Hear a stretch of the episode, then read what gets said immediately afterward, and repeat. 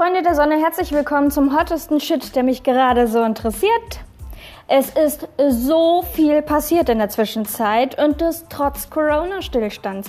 Ich bin mittlerweile ziemlich dick geworden und falls du dich fragst, warum die Alte das sagt, das hat nichts mit Corona zu tun. Ich sag dir jetzt einfach, wie es ist. Ich bin schwanger und das jetzt mittlerweile schon mitten im siebten Monat. Es sind nur noch 100 Tage bis zur Geburt, also geplant. Und ähm, das war eigentlich total verrückt, muss ich sagen. Denn ich habe bevor ich wusste, dass ich schwanger bin, ähm, einige Nächte hintereinander und auch total lebhaft von einem Baby geträumt oder von einer Schwangerschaft geträumt. Und ich bin morgens immer aufgestanden und dachte, was ist denn da mit meinem Unterbewusstsein los? Also in meinem Alltag muss ich schon gestehen, geht es mehr so um Stellungnahmen, Straftaten oder jetzt einfach nur so zwei Parteien, die sich streiten, Schriftsätze, Akten, aber wirklich nie um Babys oder Schwangerschaften. Ich habe auch kein Babyboom in meinem Umfeld und weiß ich nicht, ich auch kenne sonst jemanden, der gerade schwanger ist. Ähm, und ich habe es trotzdem so lebhaft davon geträumt. Verrückterweise sogar einmal ähm, zwei Träume unabhängig voneinander, also auch nicht äh, hintereinander, sondern zeitversetzt, vom selben Kind in derselben Wohnung, also richtig abgespaced, sowas hatte ich noch nicht. Also dachte ich mir, ich sollte mal einen Test machen. Dachte dann, das wäre doch Unsinn.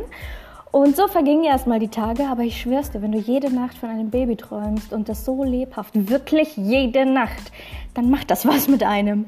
Denn eigentlich weiß ich nicht, normalerweise kann ich mich jetzt keine fünf Sekunden nach dem Aufstehen erinnern, dass ich überhaupt irgendwas geträumt hätte. Und wenn, dann was, weiß ich mein? So vergingen also weitere drei Tage und ich schaute dann schließlich auf meine schlaue Zyklus-Tracker-App, die ich brauche, denn immer wenn ich ähm, ja, zur Krebsvorsorge gehe, dann äh, interessiert den Gün immer, welchen Tag wir gerade haben und ich kann es ihm nie sagen, weil ich mir sowas nicht merke. Also brauche ich eine App, die das für mich trackt. Ähm, und laut meiner schlauen App wäre es aber immer noch weitere drei Tage gewesen, bis ich überhaupt fällig gewesen wäre. Und demnach wäre es eigentlich zu früh zum Testen. So, ich hatte noch voll den inneren Konflikt in mir, da ich dachte, dass ich total spinne. Aber dann wurde ich natürlich neugierig und deswegen habe ich dann doch am Nachmittag ähm, einen Test gemacht, der sofort positiv wurde. Allerdings war der zweite Streifen jetzt nicht so naja, der war jetzt nicht so dick wie die Kontrolllinie, weißt du, ich meine? Oder wie die Testlinie. Und ähm, so machte ich am, äh, genau, so machte ich dann einen Tag darauf nochmal einen Test, diesmal aber von einer anderen Marke. Obwohl ich gestehen muss, vorher bei diesem einen Test, den ich das erste Mal gemacht habe, ähm, da war es ja, also man soll ja eigentlich nicht am Nachmittag oder später testen. Es war auch alles sehr schwach. Und deswegen habe ich diese Information eigentlich in die Schublade in meinem Kopf abgelegt für falsche Infos, die mich jetzt nicht weiter betreffen, um die ich mich jetzt auch nicht weiter kümmere und hakte das jetzt erstmal als Verdunstungslinie ab. Habe mir nichts weiter dabei gedacht und für mich war das erstmal erledigt. Trotzdem habe ich aber, wie schon gespoilert, einen Tag später nochmal einen Test gemacht, diesmal von einer anderen Marke und der wurde auch super schnell positiv. Also rief ich bei meinem Gynäkologen an und bekam einen Termin bei 4 plus 4, also in der fünften Schwangerschaftswoche. Und das passte mir gar nicht. also das muss ich mal echt sagen. Da ich aber jetzt schon meine späte Fehlgeburt hatte mit Klinikaufenthalt und es war alles jetzt nicht so schön, ähm, das war jedenfalls der Grund, warum ich den Termin diesmal so früh bekommen habe, obwohl es normalerweise üblich ist, und by the way wäre es mir auch wirklich lieber gewesen, dass man erst so zwei, drei Wochen nach dem ersten positiven Test einen Termin bekommt, weil man dann einfach im Ultraschall viel, viel mehr sieht. Allerdings wollte dieser Gynäkologe aufgrund meiner Vorgeschichte ähm, mich früher sehen, beziehungsweise die MFA, die den Termin ausgemacht hat. Für alle, die sich jetzt fragen, was denn diese Zahlen bedeuten, dieses 4 plus 4, 8 plus 1 oder was auch immer man sagen könnte, äh, das sind, Entschuldigung, ach sorry, ich war gerade abgelenkt, äh, das sind Wochen plus Tage. So lange ist man dann schwanger. Also 4 plus 4 wären 4 Wochen und 4 Tage. Und das rechnet man dann immer vom Tag der ersten Periode aus. Also wären jetzt 4 plus 0 vier Wochen nach der letzten Periode. Habe ich gerade erste gesagt? Ich meinte die letzte, vier Wochen nach der letzten Periode. Acht plus eins wären dann acht Wochen und ein Tag nach der letzten Periode, solange ist man dann schwanger. Und ja, ich weiß, man ist die ersten drei Wochen des Zykluses eigentlich nicht schwanger, aber man rechnet das halt so. Und die Schwangerschaft geht dann 40 Wochen und so zählt man das dann. Also gut, jedenfalls ging ich dann an 4 plus 4 zum Arzt und im Ultraschall sah man einfach gar nichts, also wirklich überhaupt gar nichts. Man hätte nicht mal ahnen können, wo da eine Fruchthöhle sitzen würde. Nichts. Und das war in meiner letzten Schwangerschaft zum Beispiel gar nicht so. Da hatte ich ähm, verrückterweise auch den Termin bei 4 plus 4. Und da sah man wirklich viel. Da sah man wirklich viel. Ähm, der Arzt nahm mir also Blut ab, um überhaupt erstmal zu gucken, ob ich HCG im Blut habe und ähm, wenn ja, wie hoch der ist. Ich sollte also am Nachmittag desselben Tages anrufen und am Nachmittag desselben Tages, konkret 16.05 Uhr, ich sollte um 16, also ich durfte ab 16 Uhr anrufen, dachte mir, ich tue einfach so, als wäre ich die Entspannung, die Ruhe selbst in Person, warte noch fünf Minuten, was eigentlich gar nicht meine Art ist, rief dann äh, 16.05 Uhr ähm, an, die MFA ging auch schnell ran und hielt mich dann für geschlagene sechs Minuten in der Warteschleife. Für mich ein absolutes Alarmzeichen, denn in meiner alten Praxis war das so, dass es nur zwei Dinge bedeuten konnte, wenn man länger in der Warteschleife gehalten wird. Einmal, man findet entweder die Akte oder den Befund nicht, oder aber es ist was super Schlimmes rausgekommen und das muss man erstmal mit dem Arzt besprechen, beziehungsweise erstmal gucken, ob der Arzt das selber besprechen möchte. Jetzt kenne ich natürlich das Prozedere in dieser Praxis nicht, aber aus meiner Erfahrung war ich darauf vorbereitet, dass jetzt auch was richtig Negatives kommen könnte. So, nach sechs Minuten, das wusste ich aber auch nur zufällig, weil ich da gerade auf mein Handybildschirm geguckt habe, als sie wieder ranging, sagte sie mir dann schließlich, dass sie keine guten Nachrichten hätte. Ich bekam also instant Schweißausbrüche, Adrenalin schoss durch meine Adern, mein Herz schlug, als wäre ich gerade mitten in der Examensprüfung und ja, dann versuchte die MFA mich einfach knallhart abzuwürgen. Der Arzt würde mich dann im Verlauf des Tages anrufen und mir dann alles weitere erklären und das passte mir so gar nicht. Also fragte ich nach dem genauen Wert, bevor sie auflegt. Mein HCG lag bei 976 an 4 plus 4. Ich fragte, wo denn dann das Problem sei, denn schließlich wäre ich doch schwanger, das wäre ja HCG und das ist doch alles in der Norm, also alles super.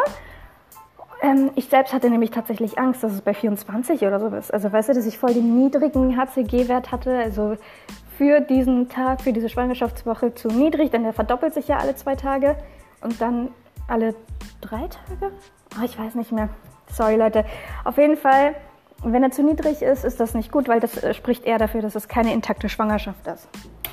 So, ähm, und ich sah schon vor meinem geistigen Auge einen weiteren Klinikaufenthalt wieder so, so einen massiven Blutverlust, wieder eine Ausschabung, die mir drohte.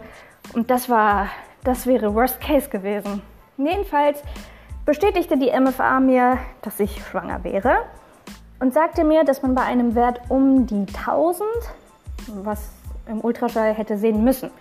Und sie hätte sich die Ultraschallbilder auch nochmal im System angeguckt und man sieht ja da wirklich gar nichts. Also das war tatsächlich auch ihre Betonung, als sie mit mir sprach. Und man sieht ja da auch wirklich gar nichts. Und ehrlich gesagt muss ich gestehen, das hat mich dann total verunsichert. Also wirklich extrem. Und weiter wollte sie auch nicht mit mir sprechen, was ja okay ist, denn auch in meiner alten Praxis wurden schlechte Nachrichten eigentlich immer erst ähm, vom Arzt selbst überbracht bzw. auch besprochen. Nachdem wir also auflegten, fing ich sofort an zu recherchieren, wo ich denn stehe. Ähm, wenn es nämlich wirklich eine Sache gibt, die ich aus tiefstem Herzen hasse, dann ist es in der Luft zu hängen. Die Dinge müssen nicht gut sein, aber sie müssen mir klar sein. Ich kann mit allem umgehen, solange mir alles klar ist. Also recherchierte ich und äh, stieß dann sehr schnell auf diese Homepage der Deutschen Gynäkologen Geburtshilfe, die das richtig gut erklärt hatten. Entschuldigung, was man denn ab welchem Wert im Ultraschall wann, wie, was, warum erkennen muss. Und da wurde auch wirklich genau differenziert, wie der HCG sein könnte, wenn man jetzt zum Beispiel eine Eileiterschwangerschaft hätte, also sich das Baby im Eileiter eingenistet hätte. Ähm, ja, oder auch bei welchen Werten man eher an eine Windmole denken muss, etc. etc. Das war wirklich gut aufgelistet. So, und jetzt halt dich fest, schnall dich an, setz dich hin. Laut dieser Homepage muss man erst bei einem HCG ab 1500 im Blut mindestens eine Fruchthöhle sehen. 1500! Ich war noch weit davon weg. Und ähm, ich sah mir dann so die Tabelle an und ich wusste dann einfach genau, dass mein Kind definitiv in der Gebärmutter eingenistet sein muss, da mein Wert weder außergewöhnlich hoch noch niedrig war. Obwohl ich das jetzt sicher wusste, denn ich sehe das ja schwarz auf weiß, war ich emotional immer noch so getriggert, dass mein Herz immer noch so am Randalieren war, also richtig Tachykard, dass es mich gar nicht beruhigt hat. Also weiß ich wusste das besser, aber emotional war ich so geladen, dass mich das nicht beruhigt hat. Die Worte der MFA halten halt immer noch so in meinem Ohr wie so ein ganz schlechter Ohrwurm, den, den man nicht los wird, der sich so wiederholt. Naja, jedenfalls kam dann irgendwann mein Mann nach Hause. Der hat sofort gemerkt, dass ich super nervös war und beunruhigt. Und ähm, er konnte mich dann sehr gut beruhigen, das kann er immer. Aber kurz darauf rief dann auch schon mein Gynäkologe an. Und ich dir ganz ehrlich, in diesen ein, zwei Stunden vom Telefonat mit der MFA, bis der Arzt dann schließlich anrief, habe ich mehr geschwitzt als ein professioneller Marathonläufer. Jedenfalls fragte, ich, äh, fragte der Gynäkologe mich als allererstes, als ich ranging, was denn mein Problem sei. Und obwohl ich von der Fragestellung echt super doll genervt war, gab es mir ein echt gutes Gefühl, weil ich dann sofort wusste, dass wirklich alles gut ist und er die Meinung der MFA gar nicht teilt, sonst würde der das Gespräch gar nicht so eröffnen. Jedenfalls war das dann auch der Grund, warum ich ruhig mit ihm reden konnte und nicht emotional oder so. Und konnte ihm dann easy peasy antworten, dass ich ja gar kein Problem habe, sondern mir seine Mitarbeiterin sagte, dass es einfach kein guter Wert wäre. Daraufhin also dankte der mich und beendete das Gespräch mit einem freundlichen Nein, nein, alles gut, Sie sind schwanger, okay, also dann tschüss, ne? So. Also Dante ist jetzt kein real existierender Begriff, falls du dich das gefragt hast. Ich selbst, ich beende nur gerne Gespräche oder Treffen mit den Worten also dann.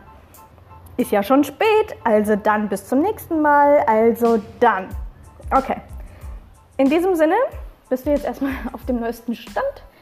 Und äh, ich würde mal sagen, also dann bis zur nächsten Folge. Mach's gut.